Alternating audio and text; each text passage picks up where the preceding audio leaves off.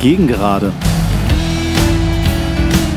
Ein Podcast über Eintracht Braunschweig.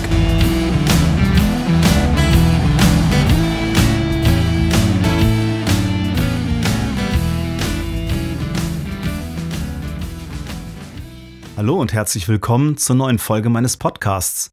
Ich freue mich sehr, dass ihr wieder dabei seid. Heute dreht sich alles um den zwölften Spieltag. Unser Heimspiel gegen den Tabellenführer Unterhaching das Spitzenspiel der dritten Liga. Hierbei betrachte ich zunächst die Ausgangssituation vor dem Spiel, stelle die Aufstellung vor und berichte über die Ereignisse der ersten und der zweiten Halbzeit. Ich fasse das Ganze am Ende zusammen und versuche mich an einer Analyse des Spiels. Anschließend überlege ich mir, was mich nachdenklich stimmt, aber auch, was mich nach dem Spiel hoffnungsfroh stimmt. Ich lasse den Tribünentrainer wieder in mir sprechen, das heißt, was ich tun würde, wenn ich Christian Flütmann wäre. Und ganz am Ende gibt es den gewohnten Ausblick auf das nächste Spiel.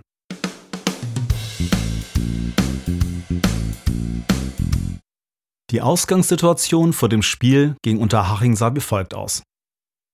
Unterhaching kam als Tabellenführer an die Hamburger Straße. Zuletzt hatten sie allerdings gegen Münster, Münster eher in der unteren Tabellenregion zu finden, ein 2 zu 0 verspielt und mussten sich am Ende mit einem 2 zu 2 Unentschieden begnügen. In den letzten vier Spielen hatten sie zwei Siege eingefahren, allerdings auch zweimal unentschieden zuletzt gespielt. Ihr bekanntester Spieler ist sicherlich Dominik Strohengel, ein alter Haudegen und immer noch treffsicherer Stürmer. Mit Nico Mantel haben sie einen starken Rückhalt im Tor, der zum Beispiel beim 0 zu 0 in Ingolstadt in der Nachspielzeit einen Punkt festhielt. Eintracht hingegen, seit vier Spielen ohne Sieg, zweimal verloren, zweimal unentschieden, aber immerhin zuletzt mit einem sehr guten Testspiel gegen den HSV, den Tabellenführer der zweiten Liga. Wobei Eintracht den Ausgleich erst in der 90. Minute kassierte und eigentlich lange wieder Sieger aussah. Aus diesen Vorzeichen der Partie konnte man also nicht so richtig einen Favoriten herauslesen. Der Ausgang war völlig offen.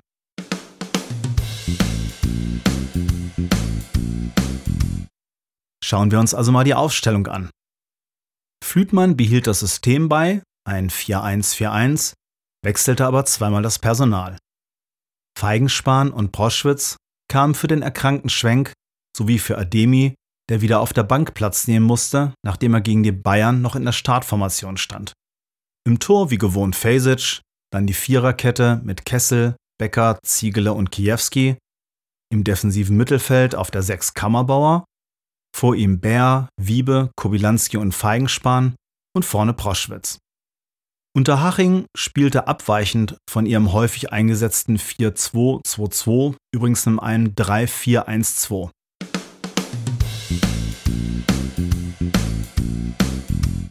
Dann also hinein in die erste Halbzeit. In der ersten Viertelstunde passierte gar nicht so besonders viel. Eintracht hatte in den ersten Minuten ein leichtes optisches Übergewicht. Danach wurde Haching etwas aktiver, ohne aber erstmal zwingender zu werden. Das änderte sich allerdings in der 17. Minute. Aus dem Nichts gab es eine Großchance für Unterhaching. Ein Spieler kann unbedrängt von links flanken. Müller nimmt im Strafraum völlig unbedrängt den Ball an und schließt ab und trifft den Innenpfosten. Der Ball prallt zurück und kommt zu Strohengel, der das leere Tor vor sich hat. Ich habe das Ding schon drin gesehen, aber Kessel mit einer Großtat grätscht noch in den Schuss rein und blockt den ab. Das war verdammt knapp. In der 22. Minute dann der erste richtig gute Angriffszug von Eintracht über die linke Seite. Ein scharfer Pass von Kobylanski erreicht kurz vom rechten 5-Meter-Eck Kessel und er jagt das Ding in die Wolken. So steht es erstmal 0 zu 0 statt 1 zu 1. Zwei Großchancen, eine auf jeder Seite. Es gab in der Folge auf beiden Seiten gute Ansätze, aber auch doch diverse Unterbrechungen, die keinen echten Spielfluss aufkommen ließen. Richtig gefährlich wurde es erst wieder in der 40. Minute. Kobi kommt im Strafraum an den Ball, schließt mit der Pike ab und der Ball klatscht an den Innenpfosten. Und so geht es mit einem 0 zu 0 in die Pause.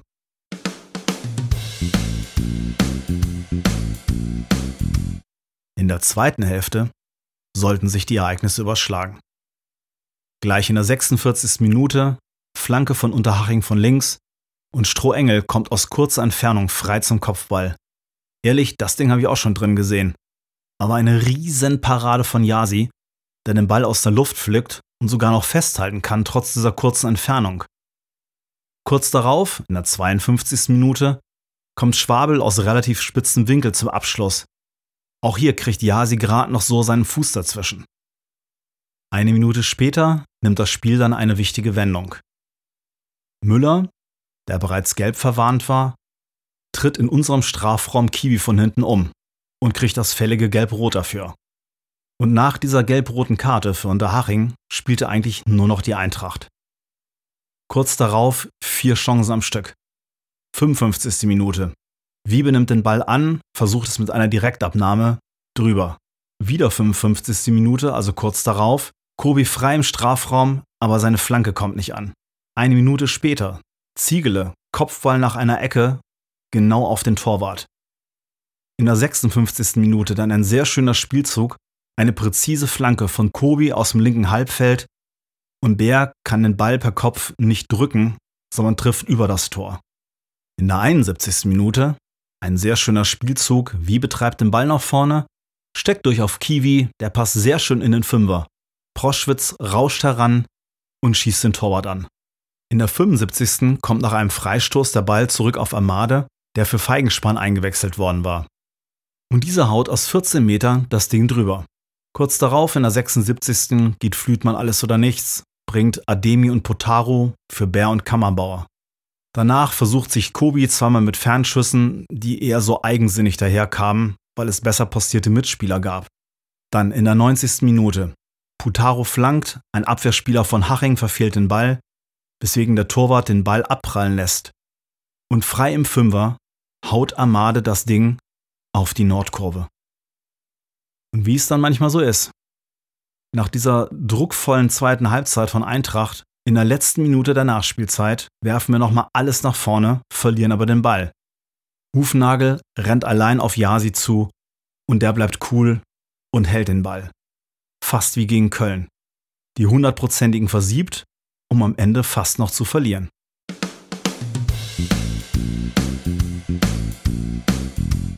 Fazit in der ersten Hälfte ein ausgeglichenes Spiel. Beide Teams hatten Großchancen. Es hätte statt 0 zu 0 auch 1 zu 1 stehen können.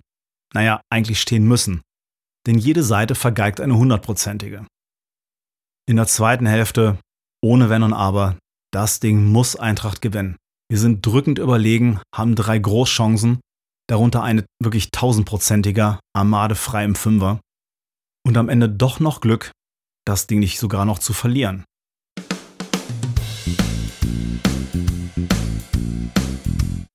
Meine Analyse schaut wie folgt aus. In der ersten Halbzeit war Haching vor allem im Umschaltspiel brandgefährlich. Was hier geholfen hat, dass Ziegele und Becker resolut abgeräumt haben. Überhaupt machte Ziegele sein wohl bestes Spiel im Eintracht-Trikot. Die Torchance von Haching war allerdings mal wieder so ein kurzer Rückfall auf defensive Schläfrigkeit. Müller stand wirklich Mutterseelen allein und wir hatten viel Glück, dass er nur den Innenpfosten trifft. Beim Nachschuss dann Großstart von Kessel. Den Ball habe ich schon drin gesehen. Eintracht spielte einen ordentlichen Fußball, allerdings ohne so den ganz großen Zug zum Tor zu haben.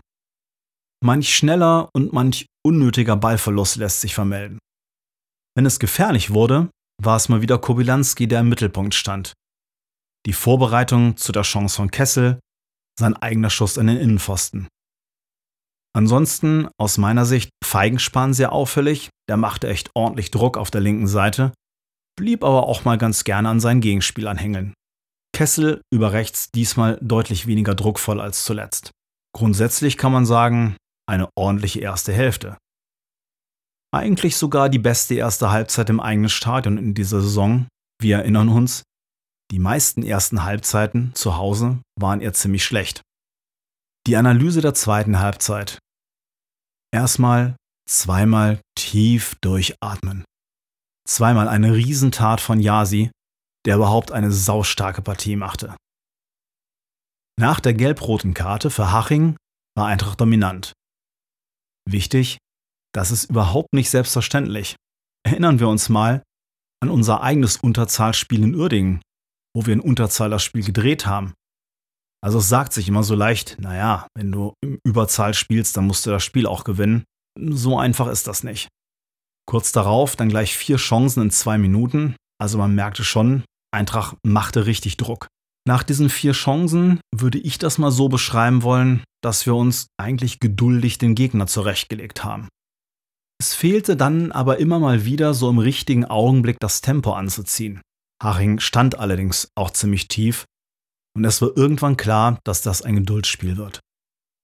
Manchmal wirkte das aber auch eher gehemmt als geduldig. Vor allem Kammerbauer war zwar immer anspielbar und forderte auch den Ball, spielte aber viel zu viele Sicherheitspässe aus meiner Sicht. Wie es geht, wurde in der 71. Minute demonstriert. Als Wiebe mit Vollgas durchs Mittelfeld flügte, mal konsequent den Platz nutzte, der da war, und das Ganze mündete dann in einer Großchance durch Proschwitz. Das Ding, Proschi, darfst du als Goalgetter auch gerne mal machen. Während dann die Auswechslung von Bär konsequent war, das war bestimmt nicht sein bestes Spiel, habe ich die Einwechslung von Amada offen gestanden nicht verstanden. Ich habe noch auf der Tribüne gesagt, wieso bringt er nicht Otto? Amade sollte prompt zum tragischen Helden werden. Zweimal vergibt er aus sehr aussichtsreicher Position. Er hat auch sonst nicht gerade zur Belebung des Spiels beigetragen, fiel eher durch Nervosität und unsaubere Pässe auf. Butaro dagegen, die andere Einwechslung zu der Zeit, für mich ein Startelf-Kandidat. Wobei auf der linken Mittelfeldposition hat Flütmann eh mit Feigenspahn, Butaro und Schwenk eher so eine Art Luxusproblem.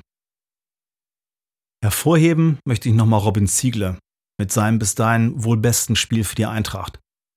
Mit Becker hinten gegen starke Hachinger Stürmer waren die beiden meist Herr der Lage. Auch besonders erwähnenswert sind Yasis Großtaten. Er hielt uns am Schluss nochmal den Punkt fest.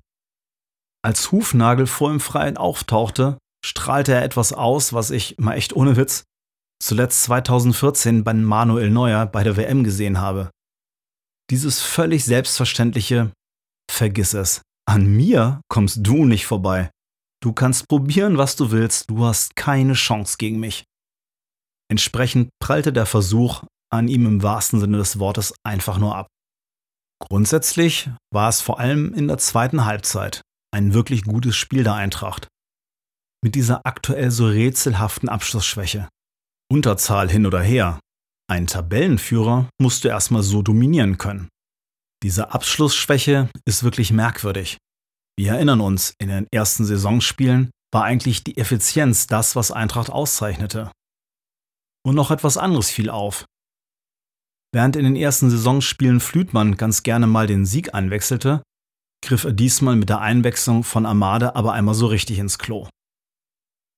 Am Ende muss man sagen, wir haben ganz klar zwei Punkte verloren. Chancen von Haching hin oder her, das Spiel mussten wir eigentlich gewinnen.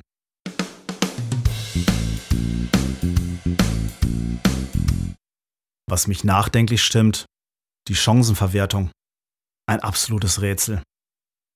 Was mich dagegen hoffnungsfroh stimmt, gegen einen gefährlichen Gegner haben wir mal wieder sehr, sehr viel richtig gemacht und ihn Unterzahl hin oder her in der zweiten Halbzeit dominiert. Mit Unterhaching war der Tabellenführer zu Gast. Das ist nicht gerade Laufkundschaft. Und im Gegensatz zu den letzten Spielen haben wir uns reichlich Chancen herausgespielt.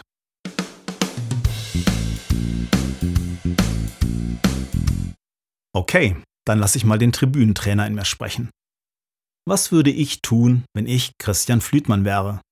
Ich würde, jetzt wird's etwas martialisch, nach einem militärischen Motto vorgehen. Erst die Leute brechen und dann neu aufbauen. Ich würde als erstes die vergebenen Torchancen dem Team vorspielen. Und zwar nicht nur einmal. Das muss richtig wehtun. Da muss man noch einmal ganz tief in die Jauchegrube abtauchen. Danach würde ich zeigen, wie gut die Chancen allerdings auch herausgespielt wurden. Und wie wenig fehlte, um die erfolgreich abzuschließen. Ich würde auch die Hachinger Chancen nochmal zeigen. Mensch, das Ding hätten wir auch noch locker verlieren können. Unsere Chancen hin oder her. Anschließend würde ich noch mal ein paar Tore aus den ersten Spielen zeigen. Hey, ihr könnt es doch. Am Schluss würde ich eine kleine symbolische Handlung vornehmen. Die mag ein bisschen theatralisch sein, aber ich glaube, sie könnte Gelächter erzeugen und ein bisschen befreien. Ich würde einen Ball, von dem ich behaupten würde, dass das der Spielball sei, symbolisch in einen Mülleimer schmeißen. So Leute, und jetzt ist aber auch mal gut. Anschließend wird im Training jedes Tor gefeiert. Jawohl, genau so. Geht doch. Weiter. Immer weiter.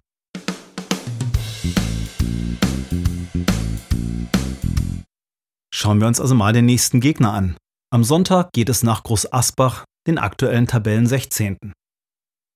Die haben im Kellerduell 1 zu 1 in Münster gespielt und dabei, Achtung, in Unterzahl noch einen Punkt erkämpft.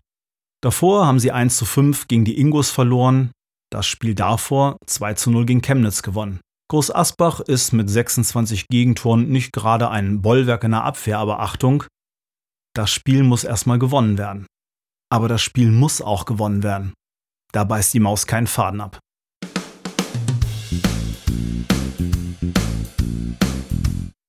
Das war's schon wieder für heute. Ich hoffe, ihr hattet ein bisschen Spaß und seid auch beim nächsten Mal wieder dabei. Tschüss, macht's gut.